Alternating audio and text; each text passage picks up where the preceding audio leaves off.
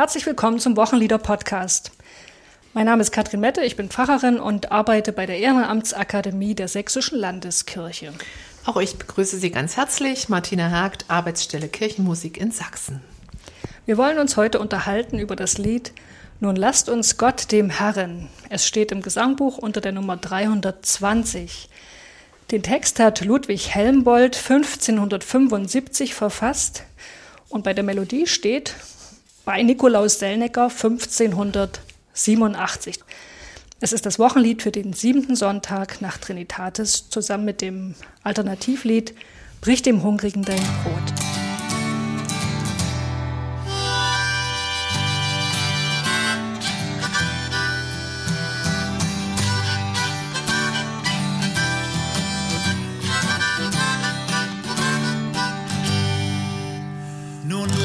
Lasst uns Gott, dem Herrn, Dank sagen und ihn ehren für alle seine Gaben, die wir empfangen haben.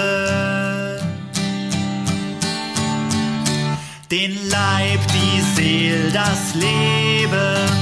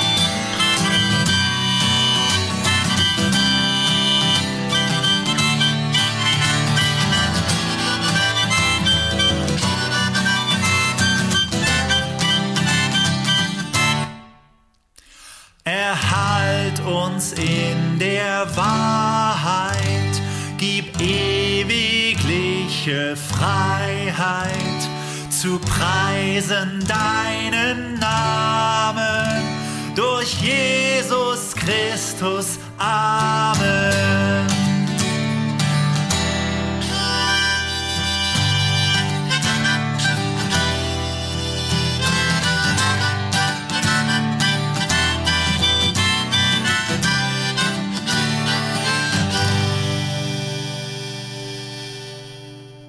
Starten ja immer so ein bisschen, dass wir uns unterhalten, was, was so unsere Zugänge zu dem Lied sind, woher wir das kennen, was wir dabei schon erlebt haben.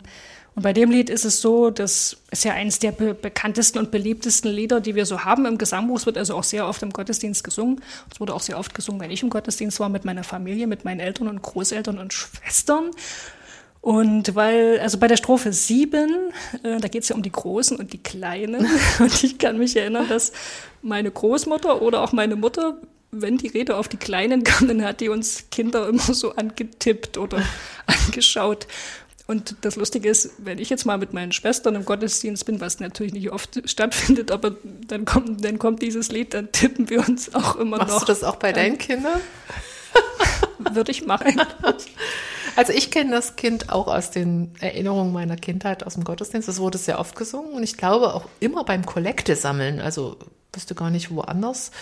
Aber der Organist damals bei uns hat das immer super langsam, feierlich und getragen gespielt, also so ein richtiger Hymnus. Fast so langsam, dass ich gefühlt mit meinem Atem nicht am Ende von der Phrase ankam. Also das war auch, das Lied war beschwerlich zu singen. Wenn ich es jetzt orgle, also begleite, dann empfinde ich das ganz anders. Ich finde, dass dieses Lied ähm, tanzt, schwingt, dadurch nicht zu langsam sein darf und voller Energie ist. Also das hat einen wunderbaren Puls, der, der zwischen musikalischen Schwerpunkten und Wortakzenten und Betonung, der wechselt und, und das Lied also irgendwie tanzen lässt. Die Melodie und Textbögen sind einprägsam. Ich glaube, deshalb ist das Lied auch beliebt. Und äh, ich kenne es auch, dass es gebetet wird, also äh, beim Tisch ähm, gesprochen oft nach dem Essen und dann wird, ja, dann wird gebetet, nun lasst uns Gott dem Herrn Dank sagen und ihm ehren für alle seine Gaben, die wir gegessen haben. Nicht empfangen haben, sondern gegessen haben. Es wird also schon ange, wurde schon angepasst. Aber da sind wir schon mittendrin und ganz nah an dem Lied. Gucken wir uns vielleicht erstmal den Verfasser an des Textes, Ludwig Helmbold. Ludwig Helmbold wurde 1532 im thüringischen Mühlhausen geboren und dort ist er auch gestorben, 1598. Wer sich jetzt mit der Reformationsgeschichte auskennt, der weiß, Mühlhausen, das ist ein besonderer Ort. In Mühlhausen war nämlich eine Zeit lang der Radikalreformator Thomas Münzer. Also der war dort vor Ort, war dort Pfarrer an einer der Mühlhausener Kirchen und hat Mühlhausen damals auch zu einem Zentrum seiner Bewegung gemacht. Hm. Ich will jetzt hier nicht groß äh, ausholen, was das, worum es Münzer ging, vielleicht so viel, es war eben auch eine Bewegung, die sich für soziale Gerechtigkeit eingesetzt hat, also die sozialen Missstände der Zeit zu verändern. Und da ging es vor allen Dingen um die Ausbeutung der Bauern, der Bergleute, aber auch der Städter. Man könnte sagen, oder man könnte die zusammenfassen unter dem Begriff des sogenannten gemeinen Mannes und ausgebeutet wurden die natürlich von der Obrigkeit. Und Münzer wollte das ändern und ähm, auch durch Einsatz von Gewalt, er fühlte sich auch theologisch berechtigt, Gewalt einzusetzen. Und dementsprechend hat er dann auch viele Mühlhausener Bürger dazu gebracht, sich in der Schlacht bei Frankenberg zu beteiligen. 1525 war das, war ja eine der bedeutendsten Schlachten hm. während des sogenannten Deutschen Bauernkriegs. Hm. Ja, äh, ich kenne übrigens dieses ähm, Panoramamuseum in Bad Frankenhausen. Warst du da auch schon mal? Mhm, auch mal gesehen. Also mit dem großen Tübke-Gemälde mit der Schlacht bei Frankenhausen. Und ähm, hilf mir mal kurz, Mühlhausen, Münzer, der ist ja dann hingerichtet worden, oder habe genau. ich das genau. falsch in Erinnerung, wie ja. das Ganze ausging? Die Bauern, also beziehungsweise der gemeine Mann, ne, also die haben das verloren, die Schlacht Mhm.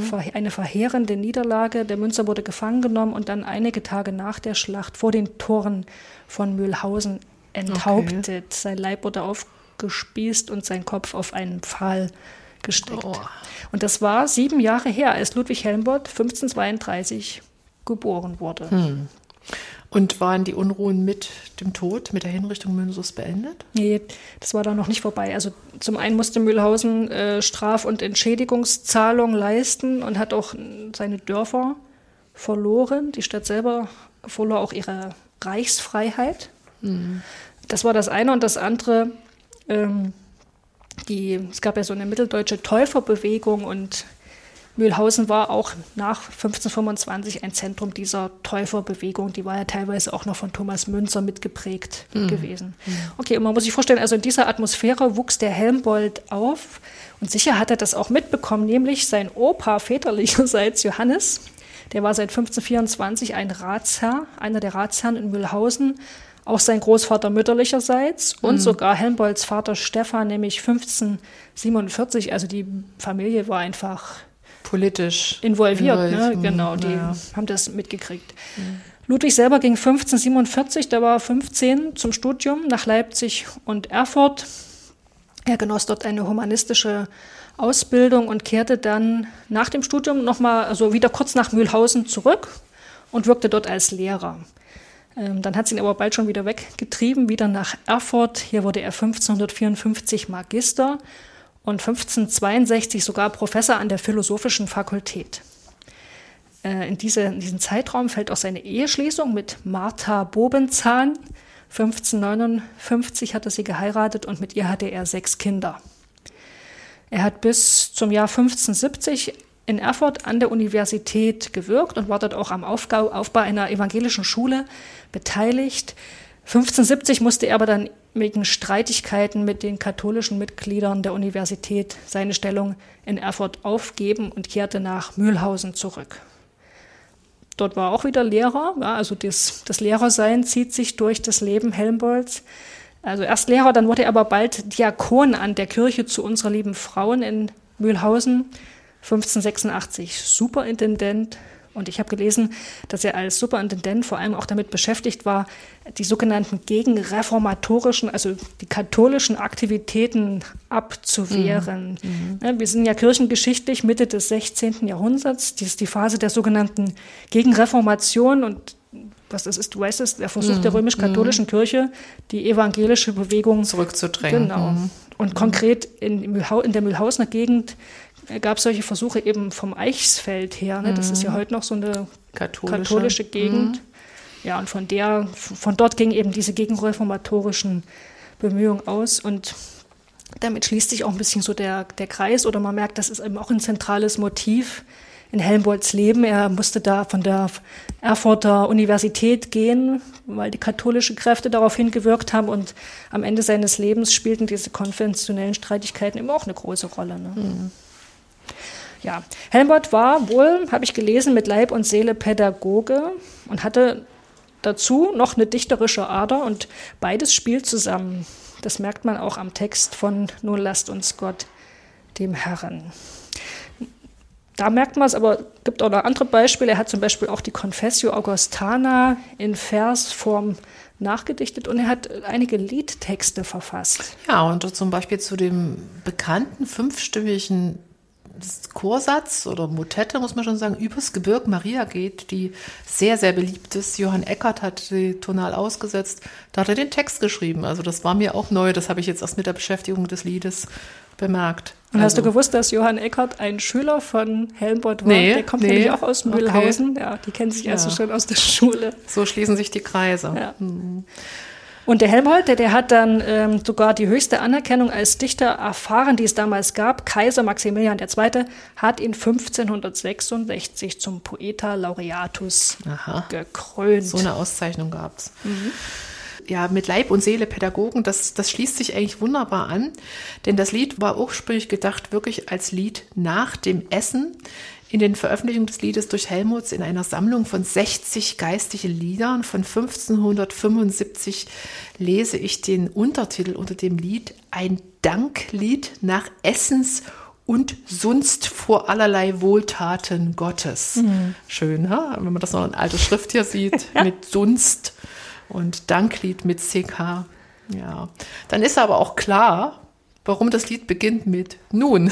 genau, nun nach dem Essen. Nach ne? dem Essen, Jetzt geht's ja. los mit dem Danken. Ja. Genau, und da sind wir jetzt beim Text. Es ist ein Danklied und nimmt seinen eben gedanklichen Ausgang auch beim Dank für das Essen. Und trotzdem steht das Essen nur exemplarisch für etwas, das grundlegend zum Leben dazugehört, das Leben prägt, nämlich das Empfangen. Also man könnte sagen, das zentrale Motiv in dem Lied ist eigentlich das Empfangen. Und Mhm. das wird auch deutlich an, am Wortfeld, also an den Wörtern, die sehr Mhm. Häufig häufig, auftauchen. auftauchen. Ne? Geben, gegeben, Gaben, sogar das Vergeben in Strophe 6 Okay. passt da rein. Ist ja, das steckt auch das, das Geben drin. Ne?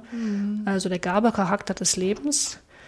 Mit den bedeuten, also mit den Worten des bedeutenden Theologen Friedrich Schleiermacher könnte man auch sagen, die schlechtsinnige Abhängigkeit unseres gesamten Seins. Und das wird thematisiert mit Blick auf körperliche Aspekte, also oder sagen wir mal sowas wie Nahrung, ne, aber auch mit äh, Blick auf seelische Phänomene. Also in Strophe 2 geht es darum, dass wir unseren Körper, aber auch unsere Seele, also unser ganzes Leben geschenkt bekommen haben und dass natürlich auch die Fortdauer, also unsere physische Integrität zum Beispiel oder die Gesundheit nicht in unserer Hand liegen. In Strophe 3 wird es vertieft. Ähm, da geht es um, um die Nahrung für den Leib, aber auch um die Nahrung für die Seele. Und das leitet dann über zu einer Betrachtung der, der Gaben, die wir von Christus geschenkt bekommen haben, von denen wir zehren. Und das wird dann so richtig in Strophe 4 bis 6 entfaltet. Und da ist interessant, es kommt schon, also in Strophe 4 geht das los, da wird deutlich, dass hier so eine Theologia Medicinalis im Hintergrund steht, im Hintergrund des Textes. Man könnte auch sagen, die Vorstellung vom Christus Medicus, also das ist, könnte man sagen, ist der heilende Christus oder Christus als Arzt. Ich, ich lese die mal vor, die Ja. Strophe 4, dass wir die vor Augen haben, worüber wir hier reden. Äh, es heißt im Lied, ein Arzt ist uns gegeben, der selber ist das Leben, Christus für uns gestorben, der hat das Heil erworben. Christus als Arzt, in der christlichen Tradition ist es teilweise ganz wörtlich verstanden worden. Christus macht gesund. Ne? Das hat ja auch Anhalt in vielen neutestamentlichen Heilungsgeschichten. Und es geht bis dahin, dass es heute auch heute noch christliche Glaubensausprägungen gibt, die menschliche medizinische Behandlung ablehnen, weil sie sagen, wir brauchen das nicht, wir haben unseren Glauben, Christus wird uns heilen. Das ist nur aber dieses wörtliche Verständnis nicht dominant, sondern Christus Arzt zu nennen, das ist in den meisten Fällen eine Metapher, auch hier in Helmbolds Text. Mhm. Also Christus wird es wird mit einem Arzt verglichen. Ne? Und das ist, hat schon, also diese, diese Vorstellung reicht schon ganz weit in die Christentumsgeschichte zurück.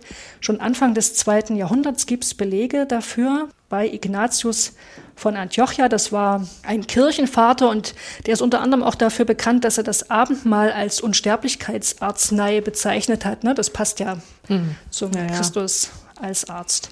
Ja, und dann taucht der Vergleich immer mal wieder in der patristischen Theologie. Das ist so, so nennt man die Theologie der ersten, ersten Jahrhunderte. Zum Beispiel, ich habe mal was gefunden von Clemens von Alexandrien, der hat so an der Wende vom zweiten zum dritten Jahrhundert gewirkt.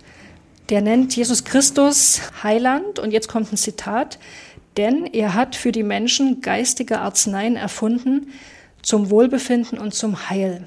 Er bewahrt die Gesundheit, er deckt die Schäden auf, er bezeichnet die Ursachen der Leidenschaften, er amputiert die Wurzeln unvernünftiger Begierden, er schreibt Diät vor, er verordnet alle heilsamen Gegengifte für die Kranken. Denn das ist das größte und königliche Werk Gottes, die Rettung der Menschheit. Mhm. Ähm, auch Luther hat das Motiv vom Christus Medicus aufgegriffen und es wurde dann in der sogenannten lutherischen Orthodoxie breit rezipiert und ausgebaut. Aber diese Phase evangelischer Theologiegeschichte, die setzt man erst so ab 1580 an. Das heißt, mit seinem Liedtext steht Helmbold quasi am Beginn dieser, dieser Phase lutherischer Orthodoxie, wo das Motiv dann eine große Rolle gespielt hat. Ja, ich will mal noch ein Beispiel einfügen zum Thema Christus Medicus von einem Lied, was später entstanden ist, was mhm. wir auch gut kennen aus dem Gesangbuch Nummer 372, Was Gott tut, das ist wohlgetan. Da kommt nämlich der Arzt und Helfer auch vor, und zwar in der dritten Strophe. Was Gott tut, das ist wohlgetan, er wird mich wohl bedenken, er ist als mein Arzt und Wundermann wird mir nicht Gift einschenken. Für Arznei, Gott ist getreu, darum will ich auf ihn bauen und seiner Güte trauen. Also der Text von Samuel Rodigast ein bisschen später. Das würde genau zu dem passen, mhm. was du gerade vorher erzählt hast. Genau. Zurück zu unserem Liedtext. Mhm. Nun lasst uns Gott dem Herrn Strophe 1 ne, war Aufforderung, nun. Dann folgten mehr so Beschreibungen bis Strophe 6 und Strophe 7 und 8, das sind jetzt richtige Bitten. In Strophe 7 wird gebeten um die bewahrende Güte Gottes für Erwachsene und Kinder. Da sieht man wieder die Familie vor sich mhm. nach dem Essen. Mhm.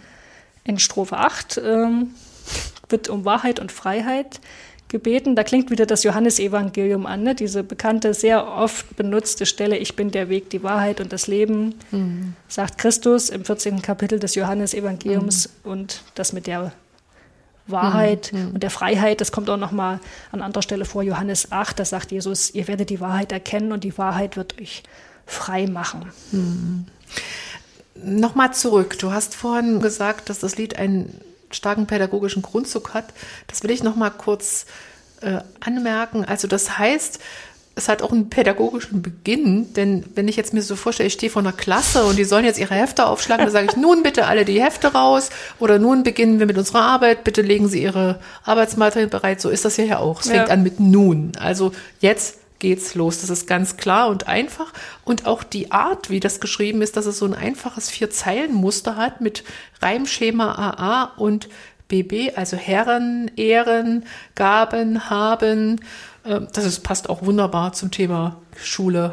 Einfache Muster, Aufforderung. Lässt sich leicht auswendig lernen. Mm, mm, Eingängig ja. so, genau.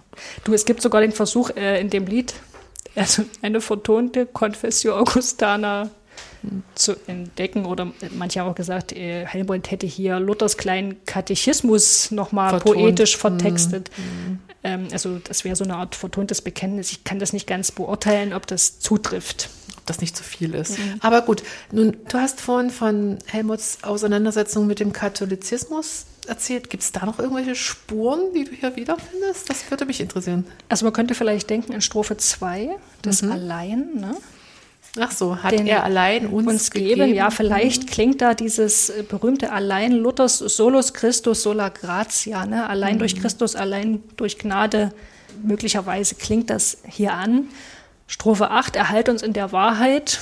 Vielleicht ist da eben auch ganz schlicht die evangelische Wahrheit gemeint. Vielleicht zielt Helmbold auf die Einsichten der Reformation ab, die erhalten werden sollen. Mit der Freiheit könnte es sein, dass er da, falls es stimmt, dass der Text auf die Confessio Augustana Bezug nimmt, dann könnte das sein, dass das hier auf das Ende der Confessio Augustana anspielt.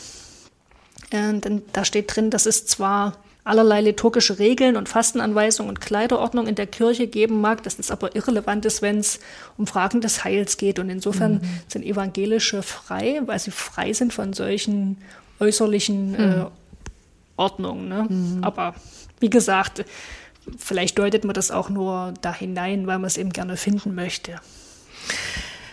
Die Einfachheit und die Klarheit dieses Versmaßes, dieses Liedes, die hat ja auch andere inspiriert, darauf aufzusatteln. Also es gibt noch zwei Lieder im Gesangbuch, die ähm, dieselbe Melodie benutzen. Und zwar ist das das Lied Nun lasst uns gehen und treten, was am Jahresbeginn steht, oder das Morgenlied Wach auf mein Herz und singe. Mhm. Beides Paul Gerhardt Texte, aber das sind ja nur die, die wir kennen. Sicher gab es, wenn, wenn so eine Melodie ganz eingängig war oder so ein Versmaß, so ein, so ein Muster, so ein Reimmuster und äh, Melodiemuster gut war, dann wurde das ja oft mehr transkribiert und irgendwo verwendet. Ja, das sind wir schon bei der Melodie. Einige Beobachtungen, aber ich glaube, erstmal sollten wir uns das Lied anhören. Genau.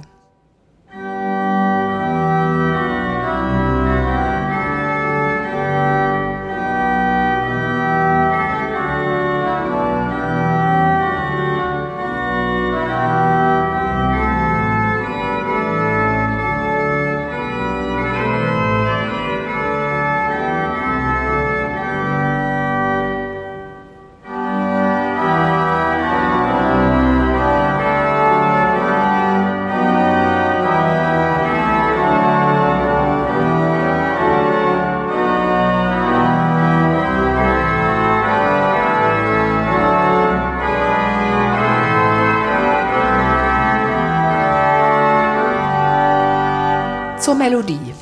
Als Quelle ist angegeben bei Nikolaus Selniger, das hatten wir schon erwähnt. Also es ist nicht klar, wo, wer der, wer der Komponist, der Melodist ist. Es ist aber klar, dass bei Nikolaus Selniger 1587 dieses Lied das erste Mal in einer Sammlung abgedruckt ist und erschienen ist. Die Melodie stammt möglicherweise auch von Balthasar Musculus und Musculus schuf eigentlich einige Urformen die zu Kirchenliedern, die in, in den Werken zum Beispiel von Heinrich Schütz oder Johann Sebastian Bach aufgenommen wurden. Also zum Beispiel die Melodie zu Wach auf, ruft uns die Stimme, IG 147, gehen auf ihn zurück. Äh, Musculus wurde 1540 geboren und er war ein deutscher Schulmeister, also Lehrer und wohnte in Ziegenrück. Da war ich übrigens schon. Das ist nämlich die, eine kleine, winzige Landstadt im Saale-Orla-Kreis im Südosten von Thüringen. Und die, dieser vierstimmige Satz, wir haben das Lied ja nicht bloß mit Melodie abgedruckt, der Satz hier im Gesangbuch, der ist ja auch ähm, ausgewiesen nach Johann Krüger 1649.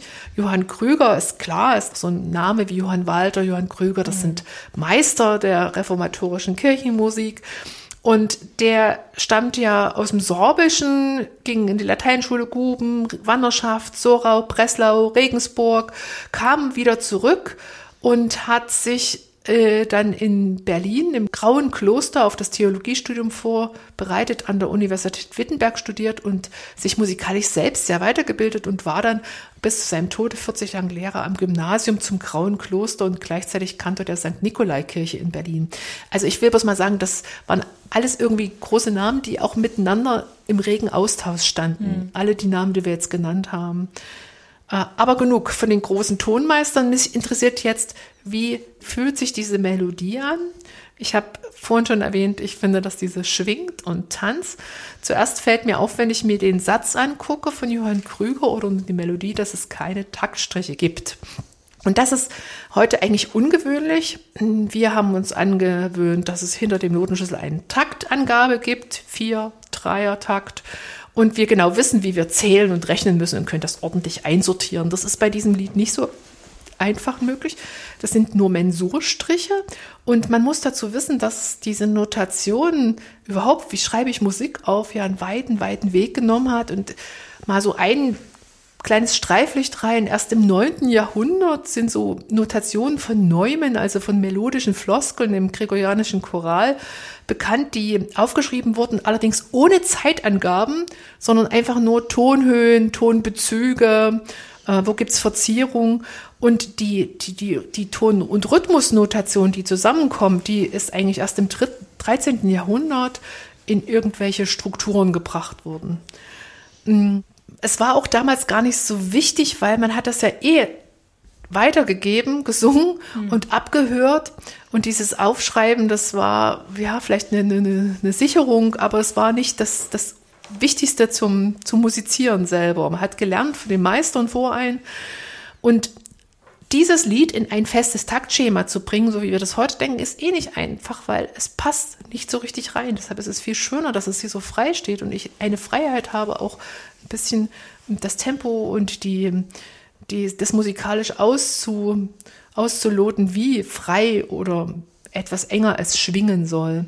Übrigens haben wir das Problem auch heute, dass wir mit diesem Taktus, das heißt ja lateinisch Berührung, Stoß, mit so einer Einordnung eigentlich nie befriedigende Lösung schaffen. Wenn sie, wenn man heute so ein ganz modernes Lied sieht, was einen komplizierten Rhythmus hat, das sieht abschreckend kompliziert aus.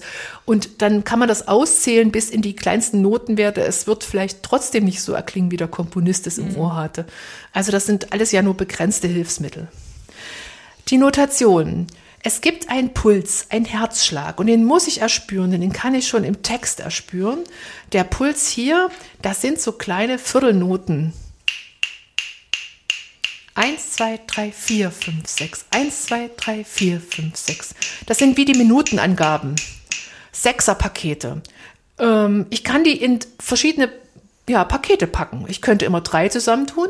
Eins, zwei, drei, vier, fünf, sechs. Eins, zwei, drei, vier, fünf. Kann ich Walzer tanzen. Oder ich kann die in, in größere Pakete zu tun, immer nur zwei dieser kleinen Minutenschläge. Eins, zwei, drei, vier, fünf, sechs. Eins, zwei, drei, vier, fünf. Und es entstehen vollkommen andere Pulsgefühle und, und Rhythmusbezüge. Und diese wechseln sich hier ab. Ich habe als erstes diese Dreierpakete. Nun lasst uns Gott dem 1, 2, 3, 4, 5, 6 und bei Herren, Herren Dank. 1, 2, 3, 4, 5, 6. Und dann kommen wieder die Dreierpakete. Sagen und ihm. Zweier, Ehren. Für. Wieder Dreier. Also du hast verstanden, was ich meine. Ja, wenn du es so auseinander nimmst, ist ja. es unheimlich kompliziert. Klingt kompliziert, ja. ist es am Ende beim Singen nicht wenn, wenn man gut geführt wird ja. und wenn das so schön schwingt und das auch nicht zur, zur wichtigsten Sache der Welt wird, mhm. dass diese Minute da ähm, taktet. Aber es ist also ein Wechsel zwischen, würde ich jetzt musikalisch sagen, zwischen einem Sechsvierteltakt und einem Dreihalbetakt. Also, und ich kann das auch dem Text ablesen. Nun, lasst, kriegt eine Betonung, weil das ist der Anfang von dem Takt. Nun, lasst uns Gott, dem Herrn, Dank sagen und ihm ehren. Dieser Wechsel macht das Lied interessant und das macht's beschwingt, frisch und es ist eigentlich nichts tödlicher, als wenn ich diesen Wechsel gar nicht mehr empfinden kann, diesen Tanz des Pulses, sondern das Gefühl habe, es ist so langsam und so feierlich, dass ich gerade bis, nicht bis ans Ende der Phrase komme, vor Atemnot. Und dann, dann taucht einfach Langeweile auf. Mhm. Also es muss meiner Meinung nach tanzen, schwingen. Und ich glaube, so in der Renaissance und damals, da musst du dir jetzt vorstellen, so eine schöne Rahmentrommel dazu oder ein Schellenring. Äh, das, das, das würde den Rhythmus nochmal verstärken. Das würde hier hervorragend dazu passen. Nur wollen wir es mal nicht übertreiben. Gut. Das Proprium des Sonntags. Ja, das Dieser ist jetzt Sonntag nach Trinitatis. Straffer Übergang. nach all den Schellen und Klanghölzern. Hm. Am siebten Sonntag nach Trinitatis, da geht es in den Texten, in fast allen Texten darum, dass jemand Hunger hat. Hm. Also es geht ums Essen, Brot spielt eine wichtige Rolle. Und es ist aber nicht nur der, der körperliche Hunger, sondern es wird auch der, der spirituelle, der geistliche. Ja, das passt doch wunderbar zu einem ja. Tischlied, genau. wo es um Dank für die Nahrung geht, Leib und Seele. Genau. Mhm. Der Sonntag gilt auch als Abendmahlsonntag. Da wird das Nachtmahl Christi wird ja auch bei uns im Lied erwähnt. Ne? Mhm. Das Abendmahl hat ja Luther erst so genannt. Also vorher, das heißt ja eigentlich nicht Abendmahl, ne? Steht ja auch nicht im, in der Bibel steht auch nichts von Abendmahl. Und hier noch Nachtmahl, ja. Aber ich finde, das ist nur ein Aspekt des Sonntags, wenn man den zur Geltung bringt, dann stellt sich der schöne Bezug auch mit dieser mit der Strophe ein. Mhm. Also Strophe 5 ist das, ne? Sein Wort, sein Tauf, sein Mhm. Nachtmahl. Ähm, was hast du für, jetzt würde mich mal interessieren, als Theologin, als Pfarrerin, so für Gestaltungsideen bei dem Lied oder sagst du, ach, das ist so bekannt, da muss man eigentlich nichts machen? Ich hatte jetzt mal eine Idee, die Bezug nimmt auf die Erkenntnis, dass ja nicht alle Menschen gerne singen. Wir gehen immer so davon aus, dass alle gern im Gottesdienst singen. Und das stimmt ja gar nicht. Also man sieht zum einen ja auch immer welche, die nicht mitsingen oder es sagen einem auch Menschen ja explizit, dass sie nicht mitgesungen haben oder dass sie nicht in den Gottesdienst gern gehen, weil sie keine Lust haben mitzusingen oder dass sie gar nicht singen können und so weiter. Deswegen, ich habe mir mal eine Gestaltungsidee überlegt, äh, wo man nicht singen muss. Sag mal, bin ich jetzt gespannt. Also ich stelle mir vor, dass die erste Strophe des Liedes von einem Solisten, einer Solistin vorgetragen wird. Also ich singe nicht selber, aber ich höre. Ich höre. Das machen viele gern. Ich finde überhaupt Solisten ist auch mal schön. So. Also stell mir vor, Strophe 1, Solistin, und dann, muss man sagen, du musst mir sagen, ob das funktioniert, wird ja quasi der letzte Ton ausgehalten von dem Instrument oder vielleicht doch gar minimal variiert. Und die Gemeinde liest dann auf diesen Ton Strophe 2. Und dann wird die noch gesungen, oder? Nö, dann wird Strophe 3 wieder von der Solistin gesungen, Strophe Okay. 4 liest die Gemeinde wieder. Das, Das gemeinsame Lesen geht sehr gut bei diesen, bei diesen kurzen, weil wir haben ja schon gesagt, das ist ja so schön vierzeilig und so einfache Endreime und es passt alles. Da kann man gut, wenn es nicht zu komplex ist, kann man gut in der Gruppe sprechen. muss halt jemand anführen. Ne? Mhm. Ja, das, das war jetzt mal meine Idee und jetzt bin ich gespannt auf dein kreatives Feuerwerk, was du dir wieder überlegt hast. Naja, also ich habe eine Idee aus den Melodiespielen zum Gesangbuch von Christa Kirschbaum äh, aus dem Strube Verlag und die spürt nochmal diesen Puls so nach, diesen, diesen Betonungen und die schlägt einfach vor, ähm, nicht, dass die Leute irgendwas machen müssen groß, denn viele also singen und gleichzeitig einen Rhythmus klatschen, das überfordert viele auch schon. Aber, die, die nicht aber ich sag noch mal, mein Schellenring oder mein, meine schöne Rahmentrommel, äh, es macht jemand dazu einen Rhythmus. Und dieser Rhythmus kann sich von Strophe zu Strophe verändern. Das kann einmal so sein, nun lasst uns Gott dem Herrn Dank, also den großen Werten, oder es kann lasst uns Gott dem, oder es kann auch lasst uns Gott dem Herrn. Und jedes wechselt ab, je nachdem, was die Strophe macht. Ich glaube, das würde auch so einen kleinen Effekt des, des besonderen Zuhörens, das wäre jetzt einfach nur so ein Sahnehäubchen drauf. Ähm, interessant finde ich noch eine andere Idee, die habe ich in einem Buch gelesen. Ähm, das heißt Frisch gesungen, Singideen für die Gemeinde zu allen Wochenliedern der neuen evangelischen Leseordnung von Jochen Kaiser. Jochen Kaiser hat vorgeschlagen, die beiden Wochenlieder, also das andere ist ja Brich dem Hungrigen dein Brot, EG 418, ein nicht so bekanntes, moderneres Lied, ähm, zu, zu verknüpfen, zu, ähm, zu verschlingen. Und das finde ich eigentlich interessant, weil da entstehen Kontraste, Gegensätze. Ganz altes Lied, neues Lied. Ähm, fröhlicher Tanz, bricht dem Hungrigen dein Brot, die Melodie ist ernst. Ähm, hat auch einen ganz anderen Textintus, nämlich da geht es ja um die in, in Blick zu nehmen, die hungern. Also Wechsel zwischen Sattheit und Hunger, Überfluss und Mangel, finde ich eigentlich interessant. Also man könnte dann singen, es ist ein bisschen eine gewagte Idee. Nun lasst uns Gott dem Herrn, Dank sagen dem Herrn, erste und zweite Strophe, den Leib, die Seele, das Leben hat er uns gegeben. Und dann kommt die Strophe, brich dem Hungrigen dein Brot, die im Elend wandern, führe in dein Haus hinein, trag die Last der anderen. Dann singt wieder die Gemeinde, Nahrung gibt er dem Leibe, die Seele muss auch bleiben. Und nach der vierten Strophe kommt wieder eine Strophe aus dem anderen Lied, nämlich, nachdem wir gesungen hat, haben, ein Arzt ist uns gegeben, der selbst ist das Leben, der selber ist das Leben, Christus für uns gestorben, der hat das Heil erworben, singt zum Beispiel eine Solistin, brich dem Hungrigen dein Brot, du hast auch empfangen, denen, die in Angst und Not, stille Angst und Bang. Naja, das ist auch theologisch schlau, ne? weil wenn einem gegeben wird, Ja, dann kannst du genau. ihm selber geben. Ne? Also ich finde, das, das hat, das hat, ich kann mir das jetzt nicht vorstellen, dass ich äh, als Gemeindemitglied da sitze und zwei Lieder immer hin und her Ja. switche, so mit, mit Blätter. Auch das Blättern das stört mich Mhm, ja beim Zuhören. Ich muss ja mich dann permanent orientieren, wo ich bin.